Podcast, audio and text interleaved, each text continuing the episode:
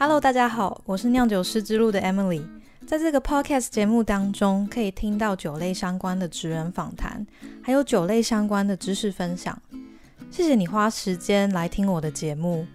节目可以在各大 Podcast 平台收听。如果想要定期收到酿酒师之路的最新消息，可以订阅网站的电子报。也欢迎留言给我，分享你的心得，或是留言跟我说想要听到的主题内容。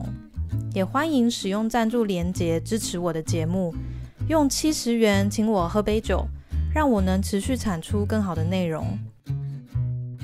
因为我目前正住在法国的波尔多。那我们先来说说法国葡萄酒界的新闻。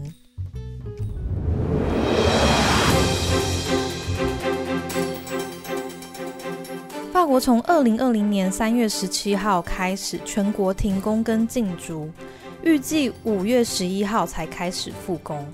在这两个月当中，除了生活必需品的相关行业，还有可以在家里工作的行业继续运作之外。多数法国人在这个两个月处于技术失业的状态。那技术失业的状态呢，就是指他们在这两个月停工留职不停薪。法国政府承诺将会支付这些技术失业的人七十 percent 的薪水。而多数葡萄酒消费国家都被疫情严重的影响，这些欧美地区的旅游活动为零。网络上还可以找到圣米歇尔空无一人的空拍影片。全法国除了少数有在做外送的餐厅有在少量的营业，法国大多数的餐厅跟酒吧都关门。上周四，四月二十三号，国际葡萄与葡萄酒组织 （OIV） 估计，因为疫情的关系，葡萄酒将会减少五十 percent 的销售额。也有消息指出，为了控制葡萄酒的供给与需求，并且维持小酒农的现金流。有些葡萄酒可能会被拿去蒸馏，变成工业用酒精或是药用酒精。不过，相关决定都还没有拍板定案。对于大众来说，价格高昂的葡萄酒其实只是葡萄酒产业少数的精英分子。超过九十 percent 的酒农都是销售能力相对不好、现金流有限、库存空间有限的小酒庄。还好，最近欧洲的确诊人数开始减少很多。希望这些小酒农可以顺利度过这段艰难的时刻。有人会想问：这些卖不出去的葡萄酒可以蒸馏做成白兰地吗？这边也复习第五集提过蒸馏要注意的地方。几乎酿造好的葡萄酒都无法拿来蒸馏变成白兰地，因为通常在葡萄酒酿造过程中，酒庄会加入二氧化硫。有将二氧化硫的葡萄酒，经过蒸馏的程序会放大二氧化硫刺鼻的味道。所以卖不出去的葡萄酒又没有地方摆放，蒸馏成工业酒精或是药用酒精就是他们唯一的出路了。在第七集讨论葡萄酒颜色的命名，网友 Kitty 银晴晨留言问：贵腐酒也是葡萄酒的一种吗？所以我决定这集就来说说贵腐酒。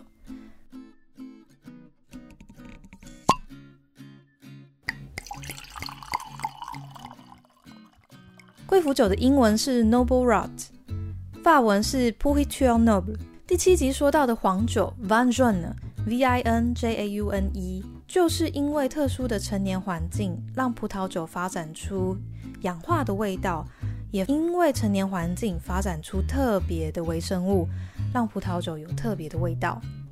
贵腐酒受到微生物的影响，时机则是在葡萄园里面。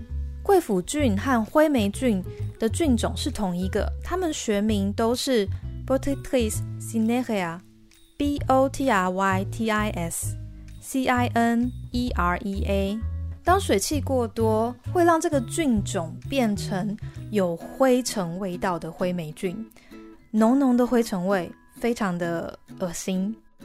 那如果要产生贵腐葡萄，需要有湿润的早晨，确保菌群的生长。充满阳光的下午，让葡萄中的水分透过贵腐菌在葡萄皮上制造的微小孔隙，将葡萄水分蒸散出去，进而让葡萄的糖分和风味都浓缩。贵腐菌分泌的酵素也会改变葡萄内部的香气分子，所以当酒庄决定这片葡萄园的葡萄要做贵腐酒的时候，葡萄树生长管理的方式就会跟其他葡萄不一样。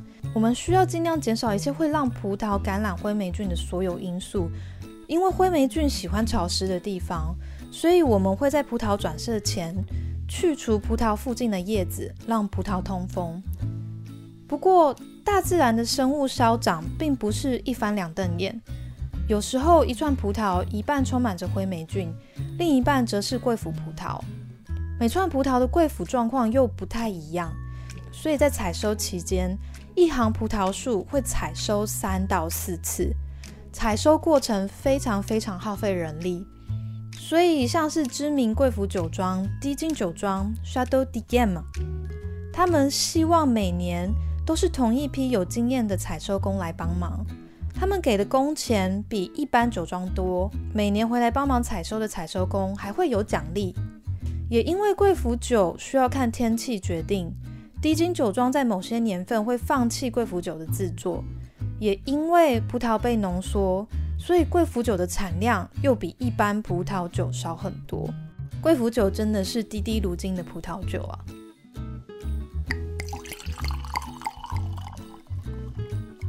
贵腐酒可以在法国的波尔多还有罗亚尔河产区找到。还有德国的 Moselle 产区，匈牙利的 Tokai，这四大贵腐酒产区使用的葡萄品种都不一样，酿造方式也有一些不同。有机会都可以买来试喝比较看看。虽然他们用的葡萄品种都不一样，可是他们有一个共同特色，就是这些葡萄的葡萄皮都非常薄，容易被感染贵腐菌，也容易被灰霉菌感染。曾经有人说过。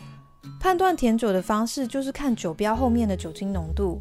他认为酒精浓度越低，葡萄酒残留的糖分就会越多。这个说法呢，其实不适用在贵腐酒当中，因为贵腐酒使用的葡萄糖分已经被非常非常的浓缩了。波尔多贵腐酒的酒精浓度有时候就跟白酒一样，介于十二到十三点五酒精浓度之间。那大家在挑选贵腐酒的时候要小心。其实有一些酒庄跟有些年份的贵腐酒口感常常过甜，不够平衡。对我来说，因为我对甜味非常敏感，当葡萄酒含有少量残糖，我依旧可以尝得出来。所以当贵腐酒太过甜腻，有时候还缺乏酸度，对我来说就会是一场折磨。酸度在葡萄酒中有着平衡甜味的作用。如果葡萄酒中的含糖量已经很高，缺乏酸度就会是一场灾难。不过，因为我住在法国波尔多，波尔多有非常多的品酒活动，可以让我有机会品到很多不同酒庄的贵腐酒。当我喝到口感均衡、香气浓郁的贵腐酒，我还是会抓住机会把它买回家，跟家人一同搭配餐点来饮用。贵腐酒的香气特色就是它有浓郁的蜂蜜、热带水果、柑橘类水果的味道。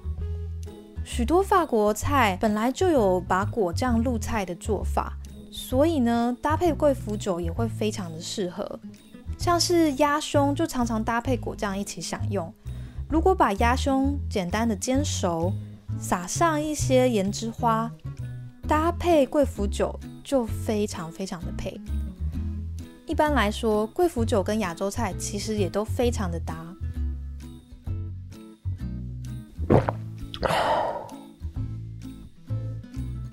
现在让我用几句话回顾自己提到的内容。贵腐酒就是被贵腐菌感染的白葡萄做成的甜酒，它种植的条件很麻烦，产量低，有时候还会不小心变成太甜的葡萄酒。但是如果遇到口感平衡的贵腐酒，就赶快把它买回家吧，因为它非常非常的搭亚洲菜。如果你喜欢这集音频的话，欢迎留言给我分享你的心得。谢谢你的收听，我们下周见。